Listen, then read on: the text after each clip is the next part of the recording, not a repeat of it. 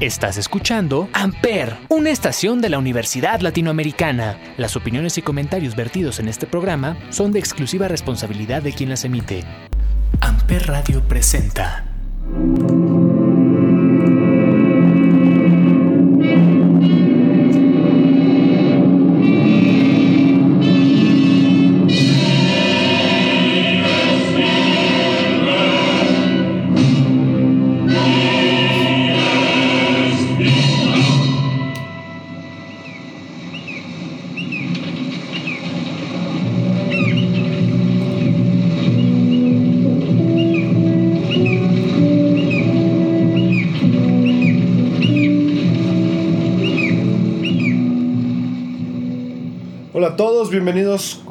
Jueves más a este podcast llamado 35 milímetros, transmitido a través de Amper Radio por la Universidad Latinoamericana. Y como todos los jueves nos acompaña Olivier. Olivier, ¿cómo estás? Bien, aquí contento de estar en otro episodio más de 35 milímetros por Amper Radio. Así es, y bueno, como todos los jueves traemos un tema relacionado con el cine.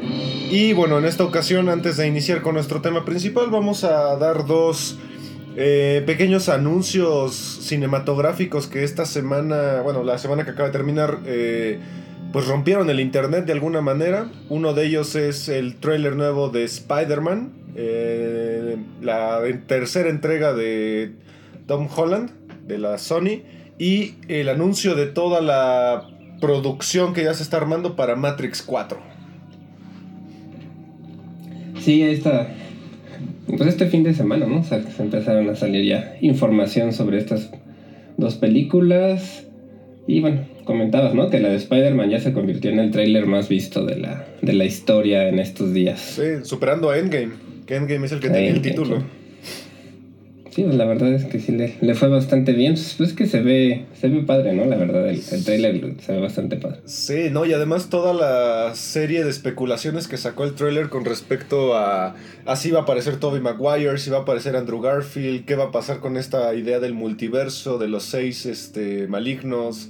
O sea, despertó mucho hype, creo. Sí, además tiene mucha nostalgia, porque parece que van a aparecer personajes de las películas de San Raimi, por ejemplo, también, que, que para muchos son las mejores, incluyéndome. Sí. A mí me gustan mucho las de San Raimi. ¿Cuál sería tu Spider-Man favorito ahí? Híjoles. ¿Toby Maguire, Andrew Garfield o Tom Holland? Pues yo creo que Tom Holland la verdad es que se me hace bueno.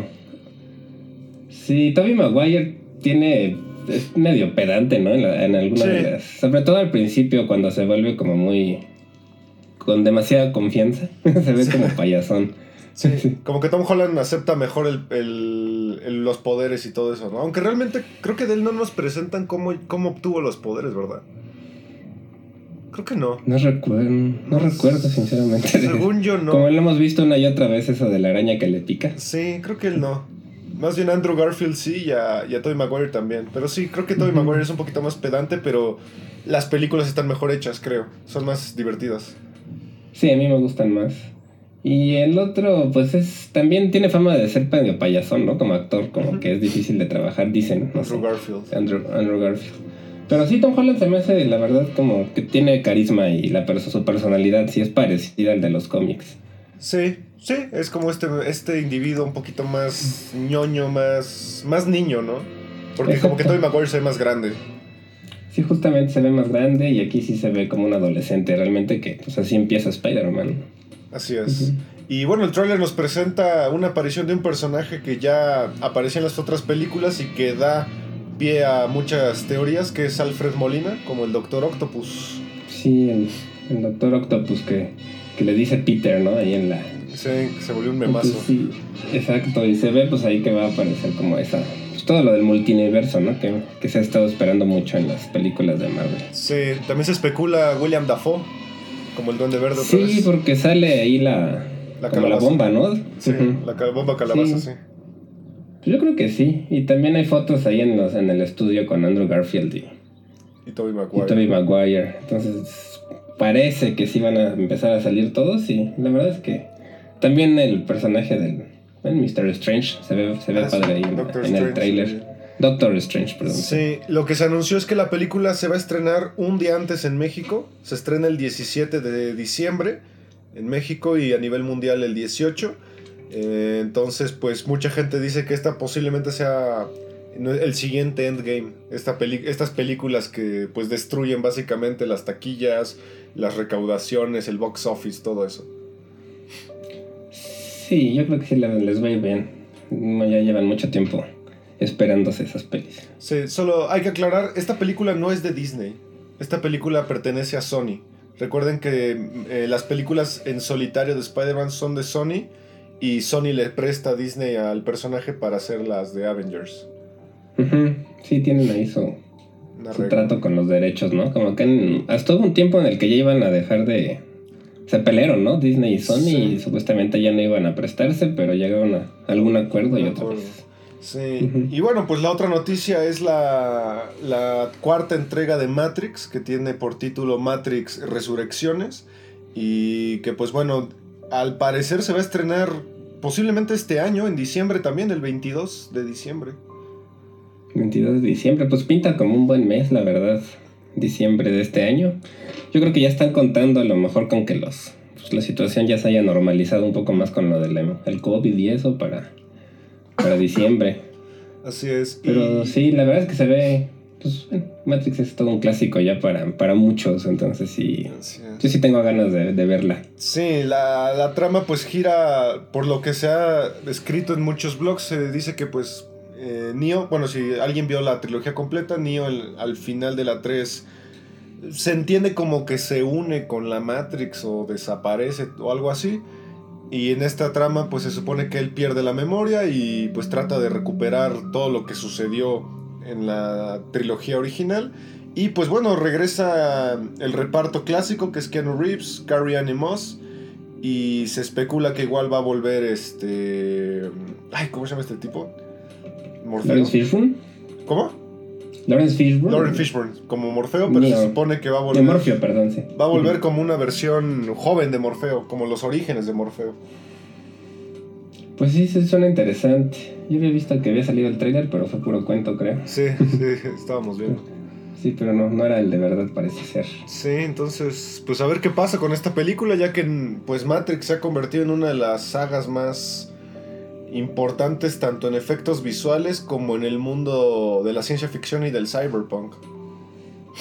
Sí, marcó toda una época en pues a finales de los 90 y principios de los 2000 sobre todo en esta parte de los efectos especiales tan impactantes para la época y puso de moda esto que se le llama el bullet time, que es como ese efecto en el que se ve al cámara lenta a la para poder ver la bala, ¿no? Claramente como cómo se dispara. Así es. Y pues bueno, ya que estamos hablando de Matrix, vámonos al tema principal de este capítulo, que lo que tratábamos de investigar era ciertas películas que tuvieran alguna temática filosófica o existencial.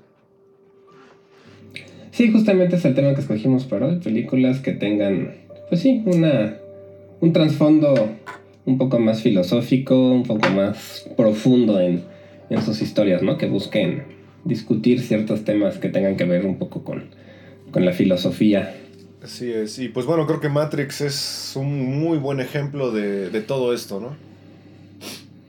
Sí, sí, es una película pues que trata mucho pues, ¿qué sería si realmente estuviéramos dentro de una simulación, ¿no? Que es un, tema que este Elon Musk, el CEO de Tesla, ha, mencionado mucho, ¿no? Que él cree que, estamos en una simulación dentro de una computadora y somos, pues, pues parte de...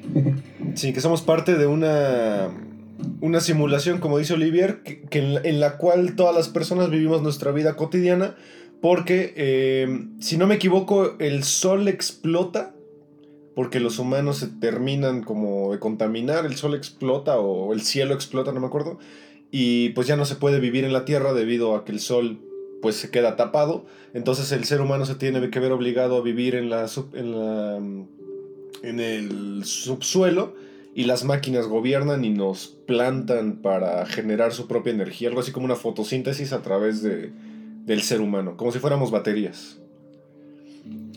Exactamente, ¿no? Como funcionamos como la energía para las máquinas, conectados como en unas, que serán como unos capullos digitales ahí donde nos sacan electricidad pues de nuestro sistema nervioso, ¿no? Y, desde niños hasta adultos se vive dentro de estas cápsulas y realmente toda la vida pasa a través de una, de una simulación. Sí, aquí la idea es que hay un elegido, en este caso es Neo, interpretado por Keanu Reeves, tal vez uno de sus papeles más importantes, que el cual se supone que él fue el elegido para liberar a los humanos de la máquina, porque él tiene ciertos poderes con las máquinas. Y bueno, aquí hay uno de los argumentos más interesantes de la película, donde Morfeo, su, pues, su maestro, su guía, le dice que prefiere la píldora roja para seguir en la simulación o la píldora azul para despertar, ¿no? Y que también un personaje llamado Cypher lo explica de una manera más filosófica, que es que, que es preferible vivir en la ignorancia pero feliz o vivir con la verdad pero a lo mejor infeliz, ¿no? Sabiendo la verdad. Sí, justamente ese, pues es como lo que se volvió hasta un meme, ¿no? podemos encontrar esa, esa, esa escena en, memes con las dos cápsulas. Y incluso mucha, se volvió un término más popular, ¿no? Que tomarse la píldora roja o para despertar un poco. Y sí, justamente, ¿no? ¿Qué prefieres? Como saber la verdad o vivir en la, en la fantasía. Sí, muy Alicia. Cuando, ajá, un poco como Alicia, de hecho, con los honguitos, sí tiene mucho que ver con eso. Hay una parte que a mí me gusta mucho que le dicen que, que al principio intentaron hacer una simulación donde todo era perfecto, donde todo era como feliz, que todo el mundo se llevaba bien y que fracasó, que los humanos no soportaron como vivir en un mundo feliz y entonces tuvieron que hacerles un mundo contra, bueno, pues como el que vivimos, no más, pues sí, menos, con más drama, digamos. Sí, menos artificial, ¿no? Exacto. Eh, hay personajes sumamente filosóficos en la gran mayoría de las sagas, son tres películas originales. Eh, uno de ellos que a mí se me hace el, el más perfecto es el arquitecto. Que el arquitecto es este personaje que pues se supone que creó la Matrix, pero eh, Neo y Morfeo y Trinity lo consideraban como un dios, pero al final es una persona. Sí, es justo. Y que puede ser, también se puede equivocar. Porque para él Neo tenía que repetir una y otra y otra vez el ciclo, pero él no contaba con que Neo podía elegir. Sí, es que Neo tiene como, como que puede ver el código, ¿no? De la Matrix y lo puede modificar para pues, adaptarlo y por eso es como el superpoderoso dentro de este mundo ficticio o simulado. Que también tiene relación un poco con Ready Player One, por ejemplo, los que lo vieron. El concepto es similar, solo que ahí se ponen unos lentes para acceder a este mundo y aquí están todo el tiempo ahí. Sí. Sí, recupera cosas de muchas películas, por ejemplo también de Blade Runner, de Ridley Scott, como que agarra mucho esas ideas de, por ejemplo, el agente Smith se me hace muy similar a los replicantes, el agente Smith es un virus. Se parece bastante, sí que la gente Smith es como el gran villano de la, de la saga, ¿no? Este como policía que, que trata de acabar con el error que era Neo, ¿no? Como un error en la Matrix ahí. Así es. Y bueno, uno de los de las teorías que más me han gustado en, la, en esta idea de Matrix es el código verde, el típico código verde, que se supone que son, es, es, coreano y son recetas de comida. ¿Ah, sí? Sí, yo había escuchado alguna vez que son recetas.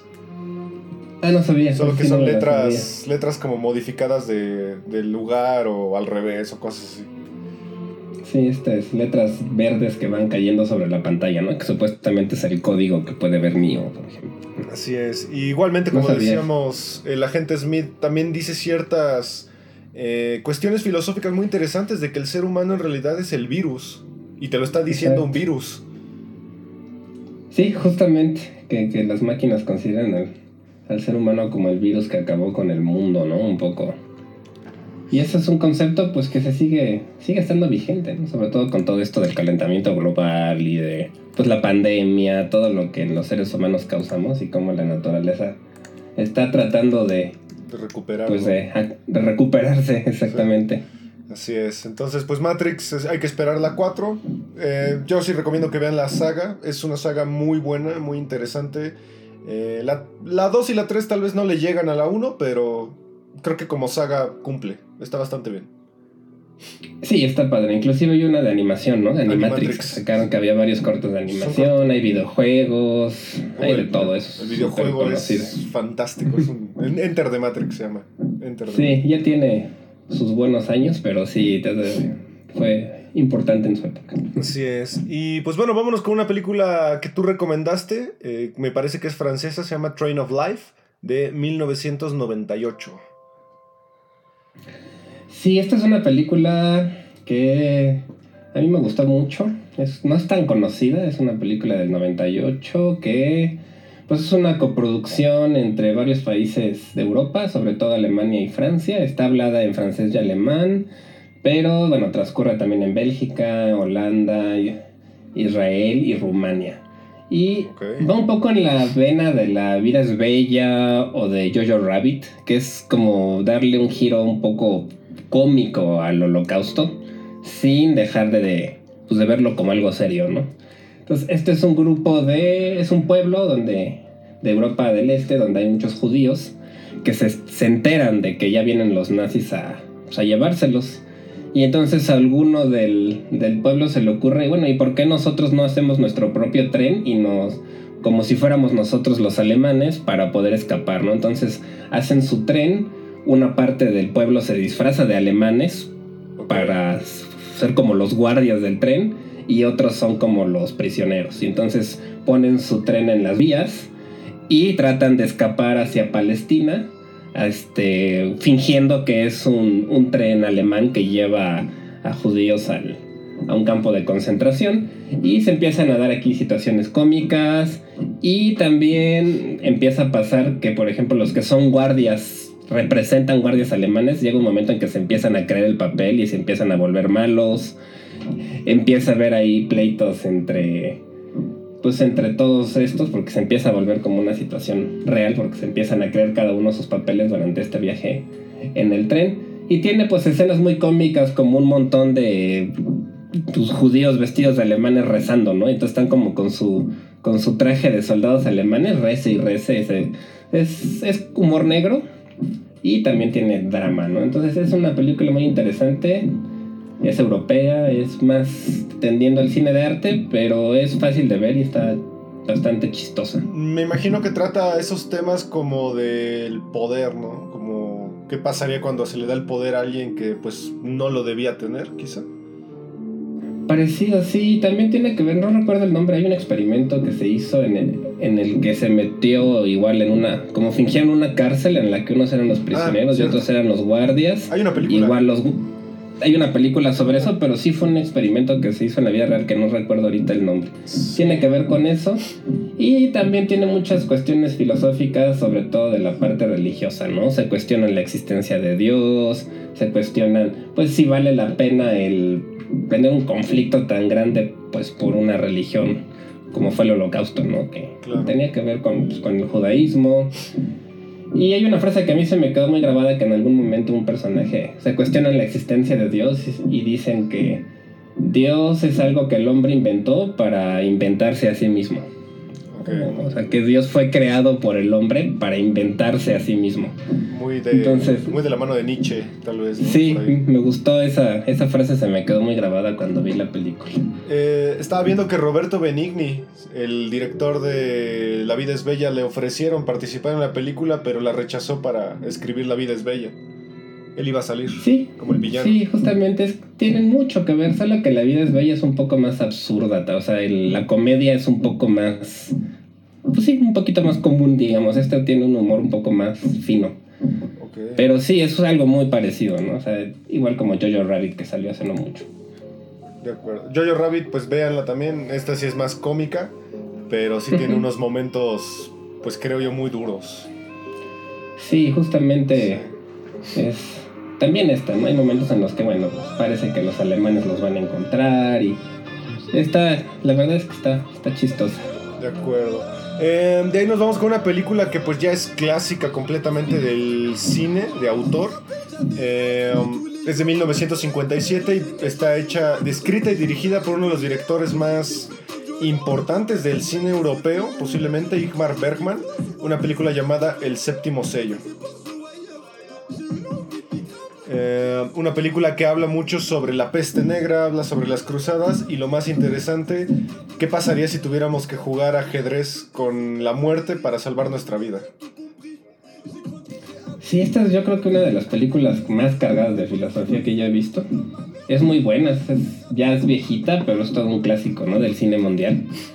Dirigido pues por este director sueco, Ingmar Bergman, que pues que también es considerado de los mejores directores de la, de la historia del cine en general. Y sí, como dices, es la un pues es como un caballero, ¿no? Como de las cruzadas, vuelve de las cruzadas. Ajá, viene de las cruzadas y en algún momento pues se encuentra con la muerte que lo reta a un partido de ajedrez a cambio de su vida, ¿no? Si él gana, sigue vivo, si él muere, digo, si él pierde, muere. Así es.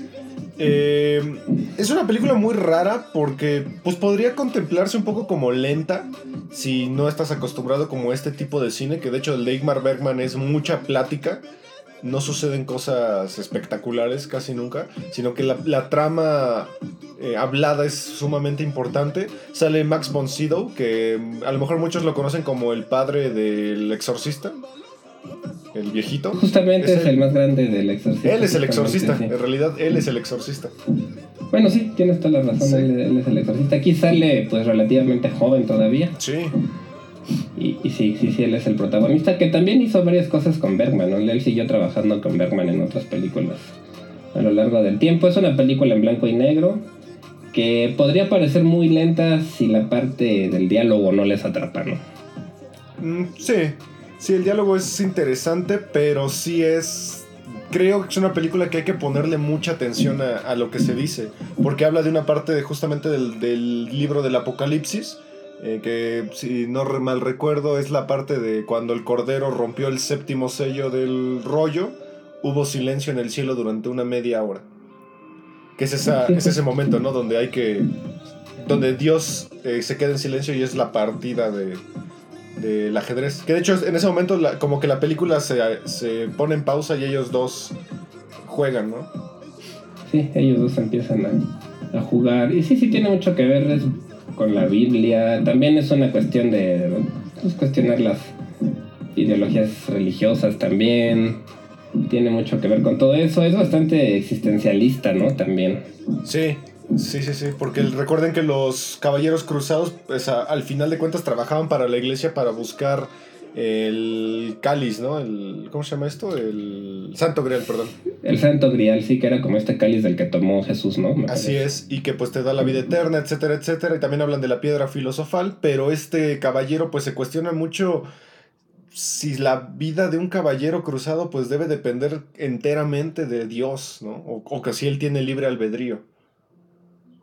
Sí, justamente, sí es este pues qué tanto juega el papel Dios, si los humanos estamos o no libres como tal, como dices el libre albedrío, si podemos o no escoger nuestro destino, todo este tipo de, de discusiones que pues realmente nunca se ha llegado a ningún tipo de acuerdo realmente, ¿no? Siguen siendo discusiones vigentes. Sí, una película difícil tal vez para alguien que no está acostumbrado al cine de autor, eh, es una película lenta, eh, tiene personajes eh, muy cómicos. Tiene, hay un, pequeño grupo como de cirqueros, eh, como de arlequines.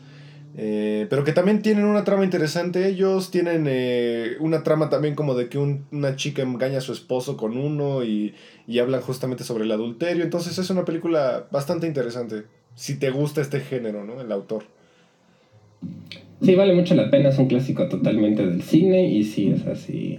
Si les gusta el cine clásico, digamos la historia del cine, porque es parte de la historia del cine, si les gusta la filosofía, y bueno, si conocen a Igman Bergman, que pues también es una de sus mejores obras, tiene una fotografía muy bonita también, por esa parte que es Gunnar Fischer fue el director. Así es. Tiene una fotografía muy bonita, aunque es en blanco y negro y es, pues, digamos, en un formato más viejito. Así es. Y bueno, vámonos a una película animada. Eh, también la, recomendaste tú, de Richard Linklater, que es el que ya habíamos hablado antes por la trilogía de Before. Es una película llamada Despertando a la Vida o Waking Life de 2001.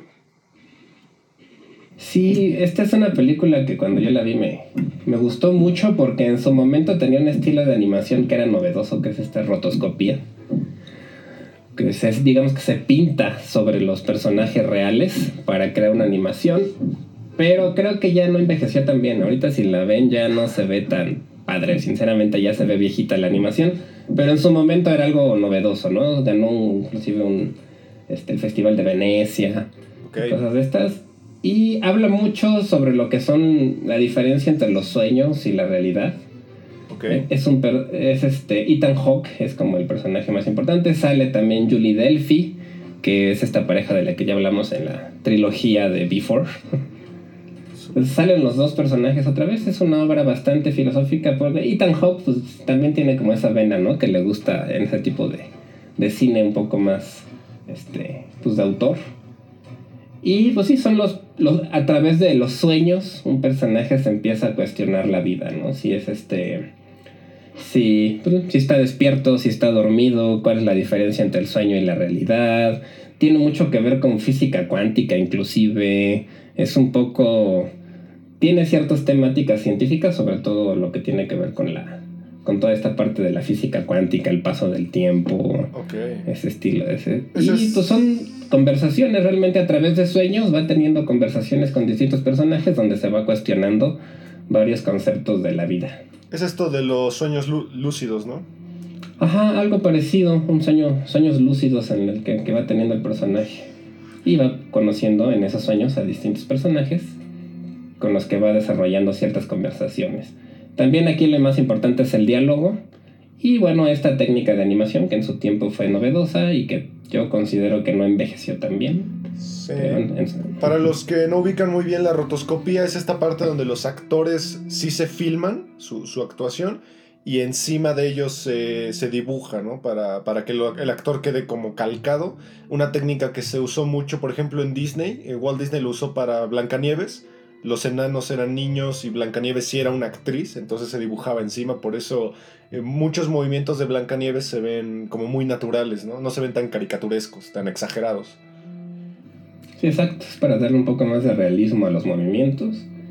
Y pues una técnica que tiene desde Melie, ¿no? Inclusive ya a principios del siglo pasado, Melie ya hacía esto pintando sobre los negativos. Así es eh, hay una película que justamente usa esta técnica que en mi opinión es muy buena. Eh, es como más documental, pero sí es una película animada. Se llama Dance with Bashir.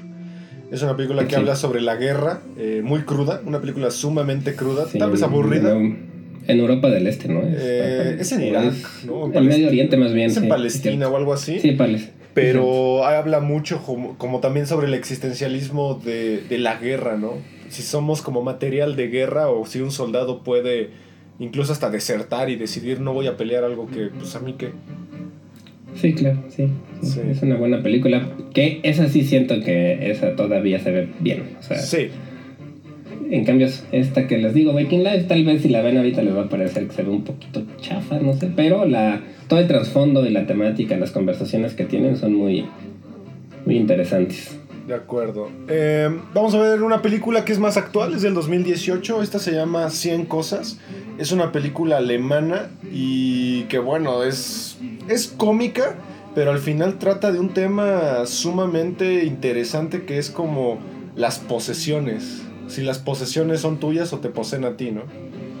Es un poco de sobre el materialismo, ¿no? Exactamente, el materialismo. Trata a dos chicos pues, como jóvenes en la, en la flor de su juventud y que pues, eh, si no me equivoco, crean una aplicación que es algo parecido a un Siri personalizado, que Siri te habla directamente a ti y, y se la van a vender a una alegoría de Mark Zuckerberg y hacen una apuesta de que pues no pueden vivir sin, sin cosas porque uno de ellos es comprador compulsivo y hacen una apuesta de que durante 100 días se deshacen de absolutamente todo, desde la ropa hasta su cama, hasta toda la comida, y una vez al día pueden agarrar una cosa. Entonces, pues también hay una discusión de, pues, ¿qué es lo más importante? Tu celular, tal vez una cobija, tu cama, etcétera, etcétera. Ya está. Yo no la he visto, ya me la había recomendado, la, tengo pendiente, pero por lo que me cuentas suena como una crítica al capitalismo también, ¿no? Un poco. Sí este capitalismo contra lo que vendría siendo, no sé si un comunismo, un minimalismo tal vez. Un minimalismo creo que sí. ¿Tú qué agarrarías? ¿Qué es lo primero que agarrarías? híjole. Porque, por ejemplo, uno agarra su celular, pero el otro le dice que es trampa porque el celular está compuesto de varias cosas. De varias cosas, sí. O sea, podría agarrar el celular sin chip. O solo, Solo el un chip. chip, pero pues el chip solo no te sirve de nada. Y sin cargador tendrías que esperar otro día. Tendrías que esperar otro día, justamente. Tal vez un libro sería más práctico. Pero hace frío también. Uno agarra, por ejemplo, una, un sleeping bag y lo rompe de los lados para poderlo usar como con mangas. Claro. Otro agarra calcetines, porque pues también estar descalzo está horrible. Sí, pues en casos así tienes que, supongo que ver primero por lo básico, tus necesidades básicas, que pues en las sociedades actuales mucha gente, no todos obviamente, lo tienen ya cubierto y por eso se permite el consumismo, ¿no? El estar consumiendo cosas que no nos hacen falta realmente. Pero cuando no tienes eso, pues sí tienes que ver primero por lo básico, ¿no? Sí, hay uno que hace trampa y que compra algo por internet porque al final la compra de internet no es una posesión que él tuvo en la apuesta. Entonces hace como una pequeña trampa permitida, porque al final pues Claro. se deshicieron de sus posesiones actuales. Pero si yo compro algo aparte, pues no es una posesión actual. Sí, claro, o sea, como que tenían ahí sus formas de hacer trampa, ¿no? Sí, y es una pareja de actores que he visto que en Alemania son, son bastante conocidos, Florian David eh, Flitz y Matthias mm, Schweighofer, no sé cómo se pronuncia, que es el que descifra las, eh, las, las cajas fuertes en la película que vimos de Army of the Dead. Sí, justamente, que es el que parece que va a dirigir una precuela o algo así también Sí de es. esa película de, Sí, es- de Army of the Dead. Sí, ellos son- Pues parece son populares en Alemania. en Alemania, sí. Pues suena bien, la van, sí, la, se me antoja también verla porque ese concepto. Me recuerda un poco a una instalación de arte que hicieron, no recuerdo si fue en Francia o en Estados Unidos, que pusieron a una, a una persona en una como caja de vidrio para que Ah, todos cierto. lo pudieran ver. Cierto, Me cierto. recuerda un poco a ese tipo de, de experimentos. Sí, como la eh, entrar a la vida de alguien, ¿no? Como si como un poco el de Truman Show, que también tiene mucha filosofía de Truman Show. Claro, sí, bastante. Y otra de la que hemos hablado después, ¿no? Como Being John Malkovich también tiene ese tipo de conceptos. Sí, ahorita justo vamos a hablar de ella, pero primero vamos a hablar de una que también tú recomendaste llamada Coffee and Cigarettes. Sí, esta es una película que es parecida a Waking Life, nada más que esta no es animación. Es de un director, es del 2003, de un director que a mí me gusta mucho que se llama Jim Jarmusch. Es un, un director también que suele hacer mucho, pues cine, igual de autor, de arte. Este, tal vez la más famosa sería Broken Flowers, por ejemplo, con Bill Murray. Tiene, tiene bastantes películas que a mí me gustan mucho y que tocan mucho también el tema de la filosofía, de, de ir más allá, ¿no? Tiene, tiene otra que se llama Down by Law, también con Roberto Benini, por ejemplo, que está bastante buena. Aquí también sale, ¿no? Roberto Benini y Bill Murray. Tiene otra que se llama Dead Man con Johnny Depp, que también está muy buena. Pero bueno, aquí realmente son una serie de conversaciones entre gente famosa que realmente son amigos del director, que interpretan, se interpretan a sí mismos o a personajes parecidos a ellos mismos, ¿no? Y justo se, se juntan en un restaurante para conversar, para tomarse un café y un cigarro, ¿no? Como si fueran al Vips, antes que se podía fumar. Sí, sí, sí. Este. Y tal cual tienen conversaciones entre pa- parejas, son- normalmente son parejas, a veces hay un poquito más, y, están, y conversan y son personajes, les digo, son amigos del director, que es Bill Murray, Tom Waits, que es un músico también muy reconocido, Roberto Benini, Iggy Pop, Steve Buscemi, Sale Kate tiene Blanchett, muy- ¿no? Kate Blanchett también aparece. Y son conversaciones, digamos, coloquiales, pero que ya entran, salen hasta Jack White y los White Stripes, o sea, la, la pareja cuando, antes de que se separara el grupo. Ok. Entonces, son conversaciones como de amigos que se juntan a tomar el café y echarse un cigarro, pero dentro de esto van metiendo ciertos temas un poco más ex- existencialistas, hablan sobre el arte, sobre la música, sobre el cine. Es, digamos, muy intelectual, un poco en la vena de, de este Woody Allen, de ese estilo de conversaciones muy que giran en torno al arte. Claro. Eh, al final de cuentas es una película que pareciese que no, no pretende nada más que tal vez conocer un poco del pensamiento de los artistas, ¿no? Sí, sí, son reflexiones de arte sobre. de artistas sobre el arte en general. Sí, realmente. Y es una película corta de hora y media.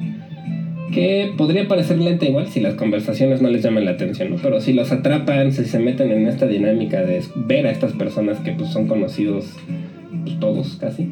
Este, es, muy, es muy interesante lo que conversan y sí tiene mucho que ver con el arte, sobre todo la vida es, pues como conversaciones coloquiales de entre artistas. Sí, y perfecto. Entonces, de ahí vámonos a una película que mucha gente ha catalogado como estúpidamente pretenciosa, se llama El Árbol de la Vida, es de Terrence Malick. Eh, pretenciosa y tal vez un poco complicada de, de, entenderle a pesar de lo simple que pueda parecer, ¿no? Sí, sí es una película porque yo me acuerdo mucho de mi sobrino que, que la vio y le pareció horrenda. Me acuerdo que le dijo, la, acabo de ver la película más aburrida del mundo. Se llama El árbol de la vida. Yo la acabo de ver hace mucho y a mí me encantó. ¿no? Y así de, bueno. Creo que hay que verla con... Esperando algo. Poniéndole mucha atención, tal vez. Porque está como un poquito oculto el mensaje que tal vez trata de, de plantearte. Sí, sí es una película que sí podría llegar a ser pretenciosa por la manera en la que está grabada. Es pues, tal cual. No es como tal cine de arte, porque sí es, tiene un presupuesto grande. Salen actrices, digo actores, bueno, actrices y actores súper conocidos como Brad Pitt, Champagne, Jessica Chastain. O sea, son actores pues, de, del mainstream. Y el director también. Pero sí es pues es un poco como el proceso de la vida, ¿no? Desde que uno nace hasta que va creciendo un poco. Sí, habla, habla mucho sobre esta parte de para qué venimos al mundo, ¿no? O sea, por qué existimos. Eh, el ciclo de la vida, de hecho por eso se llama el árbol de la vida, es, habla mucho sobre este ciclo de, que el ser humano forzosamente nace, crece, eh, busca una pareja, se tiene que casar, tener hijos, hacer algo con su vida y morir, ¿no? Esta parte de qué es lo que debo hacer entre no existir y dejar de existir. Eh, sí, exactamente. Y pues es la, la, vida de un chavito que de adulto lo representa Sean Penn, ¿no? Y toda su vida, su relación con su papá, sobre todo, con su familia desde niño, hasta que se va haciendo adulto. Y es una película muy visual porque la fotografía está hecha por Emanuel Lubezki, que es este mexicano que ya ha ganado varios Oscars, que es, yo lo considero los mejores directores de fotografía de la historia. Sí. Y la música también es importante porque es Alexandre Desplat, Desplat. que también es un músico de cine muy conocido. Sí, aquí Brad Pitt es un personaje muy contenido eh, para lo que realmente Brad Pitt nos ha dado. Pero me parece que aquí Brad Pitt demuestra unos dotes muy interesantes de, de actuación porque se ve como este papá, que el clásico papá, ¿sabes? Que, que trata de que su hijo sea bueno en la vida, ¿no? Como que siempre sea by the book. Sí, exacto. Es como una, persona muy recta, muy correcta, que quiere educar a su hijo, pues de una manera tradicional, digamos, ¿no? Y, y el niño, pues se va viendo a lo largo de, de la vida cómo va relacionando todo esto con su adultez. Está.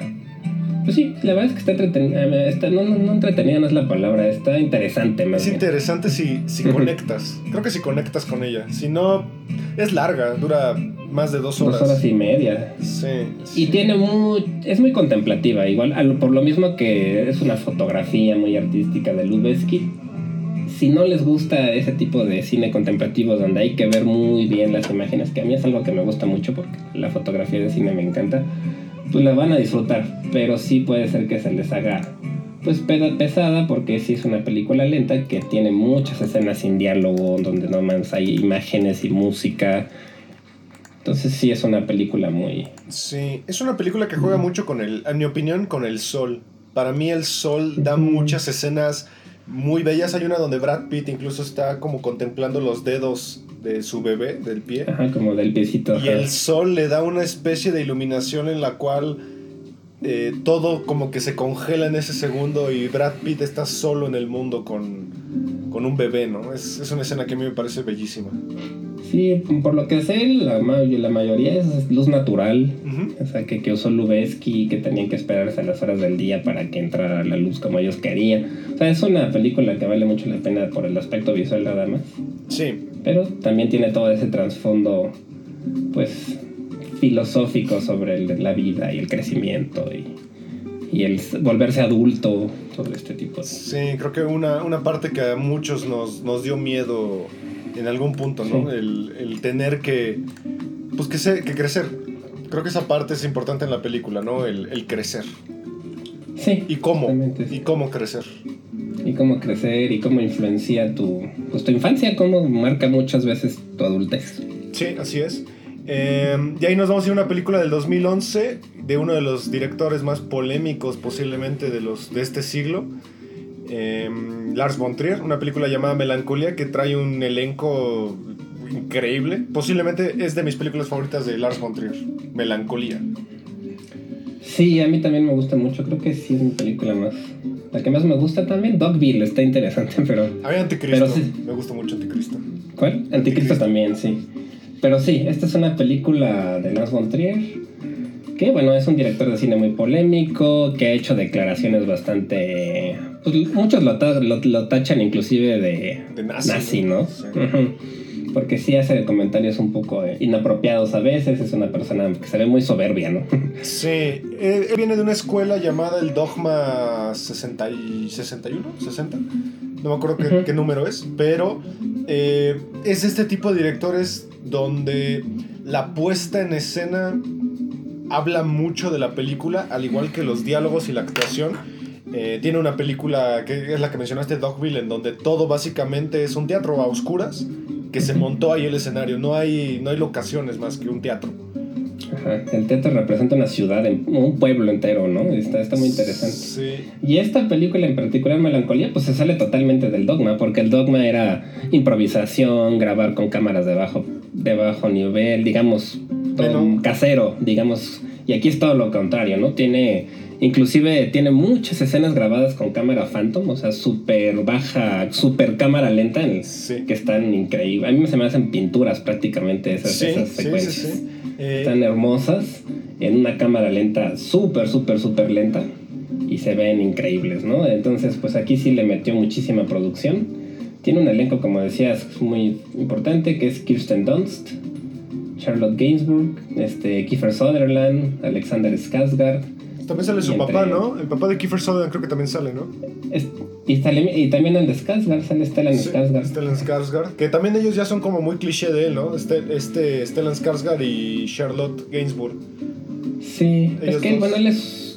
Eh, Las es danés, ¿no? Y el Skarsgård es sueco, entonces, pues, de hecho, la película está grabada en Suecia, en un castillo, bueno, como una casa súper padre de Suecia. Y nos cuenta la historia de una boda, es una boda que se está realizando en este lugar en Suecia, donde ahí, pues, está toda la familia reunida, pero aquí lo particular es que viene un planeta hacia la Tierra que está a punto de chocar con la Tierra. Así el es. planeta se llama Melancolía, por eso se llama así la película. Y pues es como es, sería prácticamente como la el último día de vida de la Tierra, Así es. de, de la gente en la Tierra y ellos que se acaban de casar pues lo saben, ¿no? Y están todo el tiempo pues conversando sobre pues, qué va a pasar cuando se acabe ya la, la vida. Sí, aquí creo que el papel más importante es el de Kristen Dunst, que de hecho en el Festival de Cannes ganó Mejor Actriz por esta película, en donde ella también plantea algo muy interesante, que es el último día de, de mi vida y me tengo que casar, ¿no? Y, y tengo que aparentar esto de ser la novia feliz, perfecta, cuando en el último día de mi vida posiblemente tendría que estar haciendo algo más, más yo, ¿no? Más personal, en vez de estar así como faroleando con gente que a lo mejor ni siquiera me cae bien, ni siquiera me interesa. Sí, exacto, es como es una familia como que guarda las apariencias, ¿no? Pero que realmente no se llevan tan bien entre ellos, algo así más o menos. Sí, muy acomodada la familia, se ve. Sí, se ve que tenían todos mucho dinero. Y pues sí, es esto, ¿no? O sea, que ¿cómo pasarías el último día de tu vida si supieras que, que viene ya la, el apocalipsis ya directamente, ¿no? Sí, esa parte es muy poética, creo yo, que, que el planeta se llame melancolía, ¿no? Porque justamente Claro. la melancolía poco a poco te va, te va a destruir y se va acercando y acercando. Sí, es muy poético eso. Sí, tiene mucho que ver, sí, habla sobre eso, sobre la melancolía precisamente, sobre la, la tristeza, el, el- la soledad, hablan mucho sobre este concepto de que a pesar de estar con gente siempre vamos a estar solos, ¿no? O sea, como individualmente siempre estamos solos. Sí, creo que es la película de Lars von Trier más... Tal vez más accesible, porque pues a final de cuentas Dogville no es tan accesible, creo yo, ni Anticristo tampoco.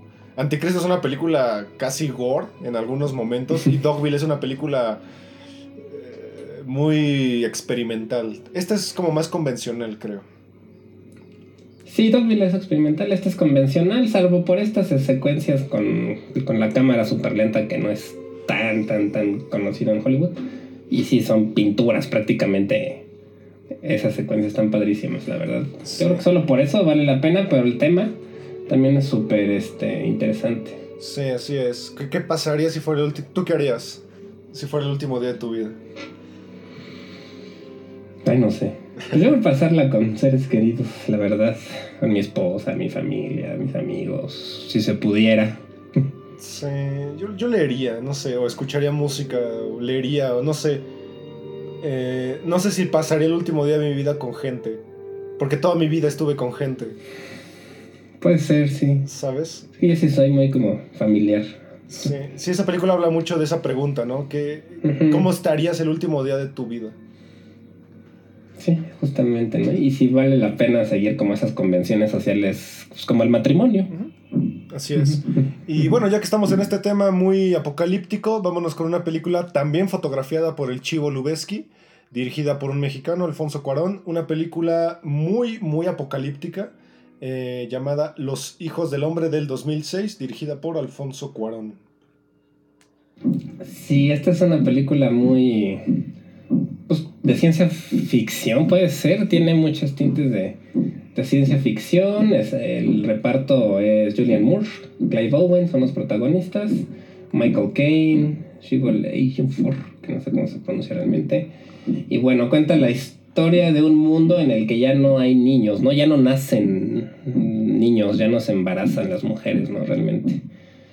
Y bueno, eso obviamente está dando paso a que pues, la humanidad se vaya extinguiendo porque ya no hay nuevo, ya no nacen nuevas personas y por algún milagro encuentran a una mujer embarazada, ¿no? Y la tienen que proteger durante la película. Sí, Clive Owen la protege y justamente la gente y como que estas eh, estos segmentos de poder tratan de pues agarrarla, ¿no? Para pues la para conservar la especie, que nos habla mucho de eso también, ¿no? Como si el ser humano siempre busca mm, trascender cuando quizá no lo merecemos, ¿no? O como que en algún momento tenemos un, un, un final, pero nosotros tratamos de alargarlo y expandirlo. Sí, tiene que ver mucho con eso, ¿no? Sí pues si merecemos o no seguir, digamos, en, la, en el planeta como la especie dominante, habla mucho de eso.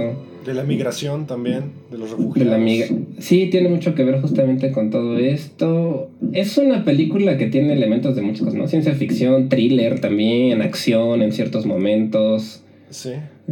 Y este tema, digamos, de atrás, bastante filosófico. Sí, eh, tiene unas secuencias muy interesantes. Hay una donde Clive Owen está con un café en la calle y hay una explosión. Esa, esa secuencia eh, a nivel fotografía es brutal. Eh, porque no hay cortes. O sea, se ve toda la explosión y se ve como Clive Owen tiene que correr y escapar de los. del riot. El, se llama motín, ¿no? En español, un motín. Un motín. Y hay una parte donde tienen que echarse en reversa en un coche donde la gente los está capturando y está muy buena esa, esa secuencia también, está muy chida. Sí, está muy padre. Tiene muchos planos secuencias, que es algo que le gusta a Cuarón y que a Lubeski también le gusta hacer planos secuencias.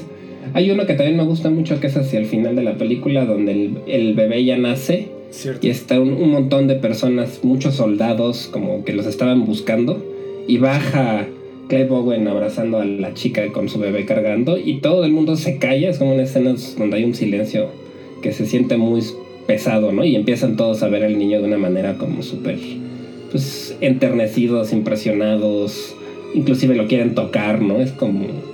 Está bonita esa secuencia, me gusta bastante. Sí, creo que es una de las películas que habla mucho sobre, sobre qué es la humanidad, ¿no? Sobre, no, no sobre la humanidad como especie, sino como esta cualidad que tienen las personas de ser humanos. Sí, sí, sí, es la condición humana, ¿no? Que terminamos siendo a veces nuestros propios enemigos, nuestros peores enemigos. A mí a veces me recuerda un poco a esta serie de la El cuento de la criada, no sé si la has ah, visto. No, se lo ubico, pero no, no la... es la temática es similar porque también es un mundo en donde la mayoría de las mujeres no pueden embarazarse y solo hay algunas que lo, lo pueden hacer y las tienen de esclavas prácticamente los, los ricos que dominan el mundo las capturan para poder este, tener hijos. A las pocas mujeres que sí pueden embarazarse. Entonces el tema es similar, nada, nada más se sabe en esa parte. Una película que sale mucho de los estándares de Cuarón, ¿no? Digo, nos, nos trajo Roma, nos trajo y tu mamá también. Creo que esta y. Este. La del espacio, se, me olvidó No es Interstellar. Gravity. Gravity, creo que son las dos que salen de la, de la categoría. Que salen de la categoría convencional de Cuarón, ¿no? Sí, que yo siento que esta fue de la como la que hizo que despegara más su carrera en Hollywood, aunque ya había hecho madre varias cosas antes, pero por lo menos es en la que yo empecé a ubicar a Cuarón más, no sé si. Sí, es donde se fue el estrellato y donde empezó a tener esta relación muy cercana con el Reino Unido, eh, ya que él tuvo muchos problemas aquí en México, porque pues como que no le prestaban presupuesto, se fue a Reino Unido y cuando en Gravity le fue bien, México quería, pues oye, ponla como película nacional y él dijo, pues no, que mucha gente lo acusó de traidor a la patria. Y pues no, a mí no me parece que sea un traidor. No, en absoluto, pues no tiene nada que ver con México. No, no, ya pues, pues no le prestaron. Que son mexicanos, pero. Y no le prestaron pues, dinero, los actores, nada, exacto. Cosa que también hizo Guillermo del Toro. Sí, él se fue a España primero. Él se fue, sí. Pero bueno, es una película bastante buena, no, no, no es difícil de entenderle. Es tiene mucha acción, tiene, es muy oscura, eso sí. Es una película que tal vez deberías verla de noche porque todo el, las secuencias, la mayoría son en un clima muy nublado. Sí, son de esas películas que si, que si tu tele tiene mucho brillo no, no, se, ven, no se va a notar bien. Entonces sí es mejor verla de noche o con las cortinas cerradas o en el cine, si en algún momento se puede. Pero sí, es una película divertida, o sea, no, no es digamos, tan, ni, tan lenta, ni mucho menos como otras de las que hemos estado hablando. Sí, para nada. Es bastante convencional y bastante, bastante buena. La que sigue sí es un poco... Es convencional, es fácil de entenderle, pero creo que agarrarle ya la onda filosófica hay que, hay que indagar un poco. Es Medianoche en París de uno de los directores más prolíficos y populares de, del siglo pasado y de este, que es Woody Allen. Eh, Medianoche en París del 2011. Sí, a mí esto es mi, creo que es mi película favorita de Woody Allen. Me, gusta mucho porque tiene muchas referencias a muchos artistas muy importantes, sobre todo de, la, de esta época del, del impresionismo, del surrealismo. Sí, sí, claro. Y eran, pues, aparecen aquí los, pues sí, los íconos de esa época del, del arte y además París, la ciudad, tiene un, protagonismo muy padre, ¿no? Es como, como su Nueva York, pero lo transfirió a París y también lo disfrutas mucho el ver la ciudad en la película. Sí, es una, es una película que si te gusta la literatura clásica, eh, clásica me refiero a siglo, principios del siglo XX, finales del siglo XIX, si te gusta el arte pictórico, eh, también de, estos, de esta época, es una película súper, súper convencional para ti eh, habla de un escritor que pues está encerrado en una relación en donde los suegros no lo quieren, su esposa, su prometida pues no lo entiende, no se entiende con él porque él es, él es un escritor de comedia, de películas de Hollywood de comedia, pero ahora quiere escribir eh, literatura clásica y pues no se halla, ¿no? Con su, su época. Creo que aquí habla mucho del, del tiempo, ¿no? De no se halla con la época y por una razón que pues al final no explican mucho en las noches, a medianoche, puede viajar en el tiempo a la época donde él se siente realizado. Sí, justamente. Va en un viaje con su prometida y los papás de la prometida a París y él quiere pues visitar las zonas clásicas donde se sabía cafés donde se reunían artistas como Dalí, Buñuel y pues, Picasso y pues su esposa no le interesa, ¿no? Ella es como una persona más superficial. Bueno, no es su esposa, creo que todavía es su prometida. Es más superficial y como que no tienen realmente mucho en común, ¿no? Entonces él en las noches se va solito a caminar y en algún momento de pronto empieza a darse cuenta que está en el pasado y empieza a conversar con, pues, con artistas de la talla de, Picasso, de, de Dalí, de, de Buñuel, de Hemingway una sale Kathy Bates. Bueno, los protagonistas son Owen Wilson, Rachel McAdams, Kathy Bates, Kurt Fuller y bueno, bastante. Sale Ian Brody, que es este Dalí, me parece. Ian Brody. Tom Hiddleston, bueno, Loki, sale como Scott Fitzgerald y también sale su esposa, Zelda Fitzgerald. Y y sí nos habla mucho, además de la parte artística, sí habla mucho como de encontrarte en, el, en una época, porque mucha gente a lo mejor le pasa eso, como que no se siente identificada tanto con su generación como con su la gente que los rodea. Y creo que a todos nos ha pasado, ¿no? Como que sentimos que nos hubiera ido mejor en otra época, ¿no? como que hubiéramos vivido más, más felices. Pero justamente habla mucho de eso, de que no me acuerdo quién es la actriz, esta, creo que es eh, Lia Sedux, que es la que le dice, es que la época en la que te tocó vivir, esa es tu época. Marion, Marion, Marion Cotillard es la que le dice, la época en la que te tocó vivir es tu época. Sí, justamente es como vivir con esa nostalgia del pasado que ni siquiera te tocó vivir, ¿no? Por ejemplo, yo siempre he dicho, a mí me hubiera gustado vivir en los 70s por los músicos que había, las bandas y toda la banda hippie. Pero pues si realmente no puedes saber si te hubiera ido o no bien en esa época, pues porque no es la que te tocó vivir, ¿no? Pero sí, está, está bien padre, a mí me gusta mucho. También es mucho de conversaciones, o sea, se sientan en cafés, en restaurantes y platican. Este Kathy Bates es un papel de Gertrude Stein, que, es, que era una como mujer que, era, que protegía artistas, ¿no? Que les, daba, les daba dinero, los... Este, era pues, como su manager, como una manager algo así, como una manager de la época de varios artistas importantes. Y bueno, pues es Scott Fitzgerald, ¿no? Que es súper conocido por el Gran Gatsby, por ejemplo. Y su esposa, Selva Fitzgerald Hemingway, que son, bueno, pues todos lo conocen, ¿no? Excelentes. Sobre todo de literatura, pintores, y por ahí se cuela Buñuel. Sí. así es. Eh, es una película que sí gira mucho en parte al guion. Eh, algo que me gusta mucho es la actuación de Owen Wilson, porque como habíamos hablado creo que en el capítulo anterior, Owen Wilson está muy prestado a la comedia y aquí se siente, sí tiene algunos toques cómicos, hace, hace algunas referencias chistosas, pero la verdad, aquí él está tan tan real, o sea, se siente como una, hasta como que es la vida de Owen Wilson, ¿no? Como que un actor encerrado en la comedia, porque él es un escritor de comedia, y de repente quiere dar un salto a algo serio, que también es su personaje, es serio. Sí, justamente. De hecho, su rostro, él es, tiene un rostro melancólico, a mí siempre se me Va muy bien con la película porque se nota que no está satisfecho, ¿no? También, pues esta...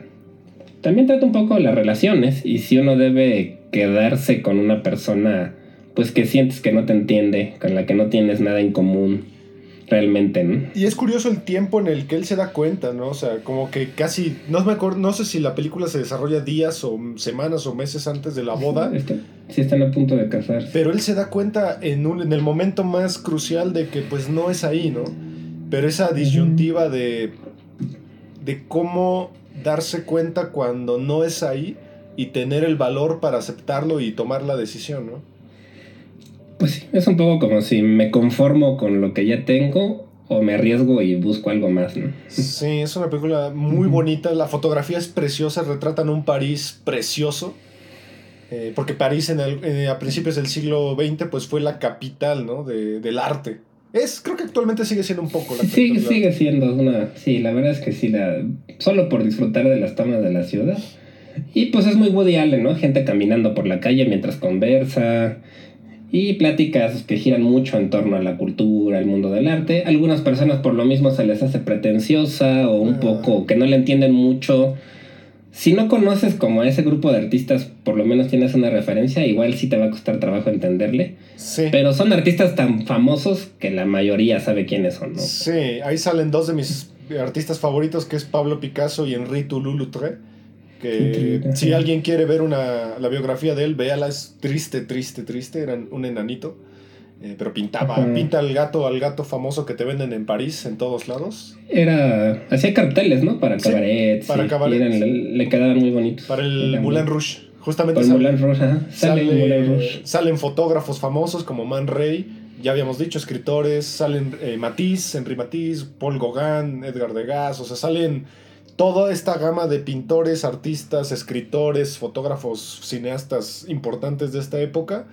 Y es una película que la verdad es muy fácil llevarla. No sé si, a mí se me hace algo que sí le, le rescato mucho como crítica. Yo me quedé con ganas de más, como que siento que la película se va muy rápido. Dura hora y media, sí, dura sí, Como que siento que como que me dejó con esas ganas de más y creo que eso es un acierto en las películas Sí, sí, sí, yo creo que sí, que, que no la sientes tediosa, ¿no? Sino al contrario, que se te pase rápido Sí. quiere decir que la disfrutaste, yo siento. Sí, no sobra nada. En mi opinión, la película no sobra nada. No, la verdad es que no. También se me hace bastante accesible, eh, digamos. Tal vez después de Match Point, se me hace una de las más accesibles de Woody Allen. An- Annie Hall no se me hace tan difícil. Annie Hall también, sí. Es convencional. Aquí, Sí. aquí es donde empezó a tener estos problemas Woody Allen también con la academia, ya que le, le ganó, ganó mejor guion y creo que no fue. Igualmente rechazó el premio. Sí, no, él, él siempre ha estado peleado con la academia y fue su. Fue por ahí su amiga, se me olvidó ahorita su nombre, que es la, una amiga que él tiene que siempre, que recoge sus premios por él. Sí, ahí hay una cita muy famosa de Woody Allen que, que dice que los premios son para la gente necia. Que busca, busca el galardón más allá de. Pues que el guion al final es una obra tuya y que la obra debe satisfacerte a ti y ser publicada para que el mundo sea mejor. Más no esperar un premio. Sí, claro. Que también es porque pues, está peleado con Hollywood. Hollywood no lo quiere por, por todas estas acusaciones que ha tenido Ah, sí. de, de abuso infantil y todo eso. Que bueno, la verdad es que sí ahí tiene un, ese punto bastante en turbio Woody Allen. Sí, pero bueno, Woody Allen al final siempre será un referente de lo que es una buena escritura de guion, creo yo. Sí, y algo que me gusta es que él no sale como actor y yo la verdad a veces disfruto más sus películas cuando él no sale, porque él es medio... Siempre se pinta como un galán, o sea, como, Un intelectual, sí, ¿no? como un intelectual, pero además que todas las mujeres quieren con él y cosas así que no son tan creíbles, pues porque Woody Allen no es un hombre demasiado atractivo, ¿no? Pero bueno, Sí, sí, eso sí es real. Eh, bueno, vámonos con una de un director que aquí ya hemos hablado de él, un director que a mí personalmente creo que es de mis favoritos, Spike Jones. Y esta es una de sus películas muy poco convencionales, complicada de entender en algunas partes, se llama Quiere ser John Malkovich y es del el 99. sí es una película bastante extraña, ¿no? Bastante extraña porque literal es un... descubren como un túnel que cuando te metes te lleva a ser John Malkovich, a ver la vida a través de sus ojos. Entonces, es. tal cual John Malkovich, el actor John Malkovich. Entonces, es un concepto extrañísimo, la verdad, pero es mucho más divertida de lo que podría sonar el concepto. Sí, es una película escrita por un guionista que a ti te gusta mucho, Charlie Kaufman. Sí, Charlie Kaufman es de mis guionistas favoritos, se me hace uno de los más creativos. Es se me hace muy creativo, muy surrealista además. La Sí. verdad es que su cine es muy surrealista. Y podría ser medio pretencioso también, pero bueno, a mí se me hace que es de los mejores escritores de, de. Hollywood. Ya hablamos de él en, creo que uno de nuestros primeros episodios del podcast, de esta película... Ay, ¿cómo se llama Sí. esa película? Bueno, la que Sí, es la- el viaje. la con de papás. Netflix. Sí, esa.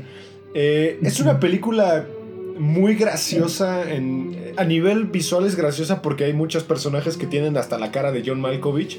Que, que para mí tiene una cara muy, muy peculiar este actor. Se me hace un actorazo a mí. Me parece un, un tipo que cuando Sí. está enojado es divertidísimo. Más que te dé eh, miedo, te da risa cuando está molesto. Sí, también es medio pedante, ¿no? Cuando Sí. Tiene esa cara de señor gruñón, medio payaso, pero es un excelente actor, sí. Sí, la, la película que era I'm, I'm Thinking of Ending Things, la que decía. Estoy pensando en acabarlo todo, creo que Sí, es, es esa. La Eh, última que ha hecho Charlie Kaufman. Es una película que habla mucho sobre. A mí me parece que habla mucho también sobre la fama. Sí. ¿Qué se siente ser famoso y todas estas incomodidades, eh, pues que la fama trae contigo, ¿no? De que vas a un restaurante y la gente te ve, la gente te pide eh, fotos, eh, autógrafos, charlar contigo y este, este cansancio, ¿no? De, de ser famoso y de ser mundialmente reconocido en cualquier lado. Sí, los protagonistas son John Cusack y Cameron Díaz. Que en, en los dos en esos momentos eran pues, estaban como en un punto muy alto de su carrera. eran- pues, siguen siendo, pero Cameron Díaz ya no actúa, por lo que sé. Y John Cusack Se se quedó en los ochentas un poco, ¿no? Con estas películas de John Hughes, creo.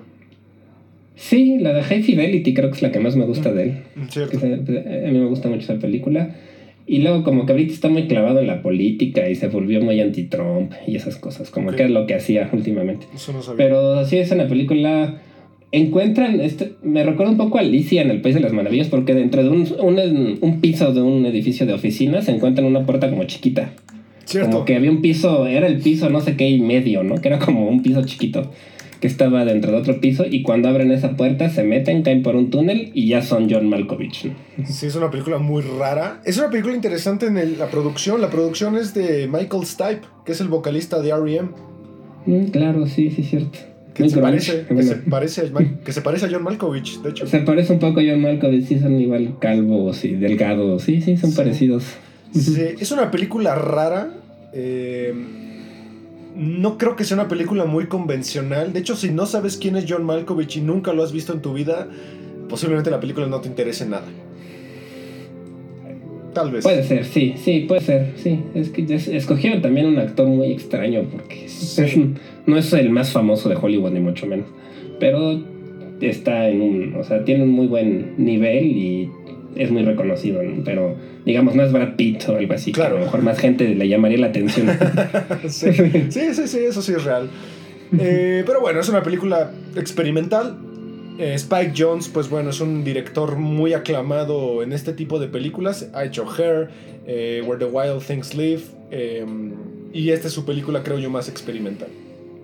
Sí, igual y Charlie Kaufman igual ha escrito muchas películas igual surrealistas. Yo creo que la más famosa es Eterno Resplandor de una mente sin recuerdo, ¿no? Creo que Sí. es de sus películas más conocidas, que a mucha gente le gusta esa película. Sí, sí, sí. Y bueno, la siguiente película yo la dejé al final porque es la que me parece la más surrealista, la más extraña. Es un director sumamente extraño que en alguna ocasión creo que ya hablamos de él, es Gaspar Noé. Es una película llamada Enter the Void del 2009. Sí, Ga- Gaspar Noé, que es un, es un director muy controversial. ¿no? Esta es una película larga, dura dos, casi tres horas, dos horas 41 minutos. Y, y él es un director, pues conocido por ser muy gráfico, tal vez. Tiene escenas muy crudas, sobre todo. Es muy crudo. Es el que hizo Irreversible en Sí. esta, esta secuencia de la violación, que es súper cruda de ver.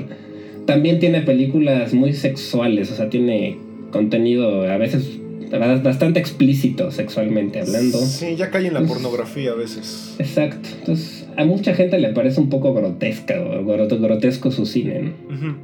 Eh, es una película muy rara porque nos habla mucho sobre estas experiencias extracorporales, eh, muy del estilo casi de Doctor Strange, eh, que habla mucho sobre, es, es un poco eh, policial en algunas ocasiones, habla sobre un disparo a un policía y este chico tiene que vivir los eventos de, de- de- este crimen a través de un punto de vista. eh, de una experiencia extracorpórea. Es una película que también mete muchos eventos de ciencia ficción, pero que creo que es una película donde si de repente le pierdes eh, la atención, te vas. Sí, sí hay que ponerle mucha atención y cuesta porque es una película larga, ¿no? Entonces sí. Sí. Es una película también muy internacional porque salen en varios países, Francia, Alemania, sí, sí. Italia, Canadá, Japón.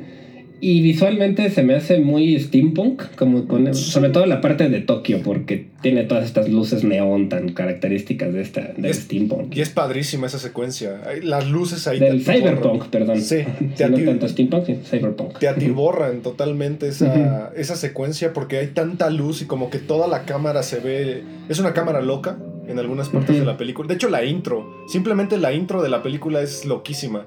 Eh, creo que si la ves en un iPad o en un celular, creo que sí te llega a marear. Sí, Gaspar Noé de hecho se caracteriza mucho por utilizar movimientos de cámara muy interesantes, pero un poco ortodoxos, ¿no? Que te pueden llegar a marear tal vez si Sí. tienes este tipo de sensibilidad. Puede ser. Sí, a la película le fue terrible. eh, no tuvo nada de éxito, éxito en taquilla. Digo, digo, al final Gaspar no es un artista que hace mucho cine de autor. Eh, pero la, Sí, la crítica lo destruyó. Prácticamente es una película que mucha gente dice que es totalmente tediosa y que mucha gente la quita. O se sal- de hecho, hay leyendas que dicen que la gente al minuto 2 se salía del cine. Sí, es que es por lo mismo, ¿no? Que es un director muy extraño y muy crudo y que utiliza, pues sí, es po- políticamente incorrecto, digamos, en muchos de sus cines. Entonces sí entiendo que a mucha gente le pueda parecer grotesca o aburrida o que no le interese mucho. Sí, La la, película. la música también es, es difícil. Es, una, es música sumamente experimental. Usa mucho un género que se llama noise, que básicamente es ruido completo, que también en Irreversible la, la incluyó. pero aquí ya la lleva al límite. O sea, la música llega un momento donde, donde ya no es soportable. Sobre todo la intro. La intro, con que veas la intro te das una idea de cómo va a ser la película. Muy estridente, ¿no? Sí. Sí. Y los colores, también es una iluminación muy roja, amarilla. O sea, sí puede hasta visualmente cansar un poco. Sí, eh, es una película que creo que de todas las que mencionamos el día de hoy es la más difícil, es la menos convencional y es tal vez la que peor le fue. Sí, puede ser, sí, Gaspar no tiene eso. Sí, pero a nivel... detractores, ¿no? Sí, a nivel filosófico es buena porque nos habla mucho sobre cómo vemos el mundo eh, fuera, no sé cómo explicarlo, fuera de nosotros. No sé si a alguien aquí le ha pasado la idea de, de pensarse a sí mismo fuera de ti. ¿Cómo me veo yo cuando hice esto, no? ¿Cómo me veo yo si no, me, si no fuera yo? Como juzgarte a ti mismo desde fuera, ¿no? Sí, o sea, como verte y decir, Ay, ¿por qué me he visto así, no? ¿Por qué, ¿Por qué dije esto? O sea, como salir un poco de ti. Cosa difícil, ese juicio a ti mismo, ¿no? Sí, sí, sí, tiene mucho que ver con eso. Y, y pues una película también donde hay muchas drogas, por ejemplo. Sí, así es. Entonces un poco esa... Pues como esos efectos que te dan en el pensamiento, algunas drogas también tienen que ver visualmente y toda esta parte. Así es. Y pues bueno, estas fueron unas pocas películas que nosotros eh, quisimos recomendar que hablan mucho sobre la filosofía, sobre un pensamiento pues diferente, existencialismo, o que simplemente son películas eh, que hay que ponerle suma atención para tener esta experiencia más de introspección. Exacto, que te lleven a reflexionar un poco más allá, ¿no? Que la intención no es nada más entretenimiento, sino sí transmitir un mensaje o crearte esa, pues esas ganas de reflexionar un poco más allá del entretenimiento. Así es. Y pues bueno, no se pierdan nuestro otro podcast, Sonidos en el Aire, y el demás contenido de Amper Radio. Nosotros fuimos Olivier e Ismael, y como todos los jueves, nos vemos aquí en 35 milímetros por la Universidad Latinoamericana. Gracias, Olivier. Gracias a ti, Ismael, y gracias a Amper Radio. Por favor, chequen sus otros proyectos. Hasta la próxima. Gracias. Chao.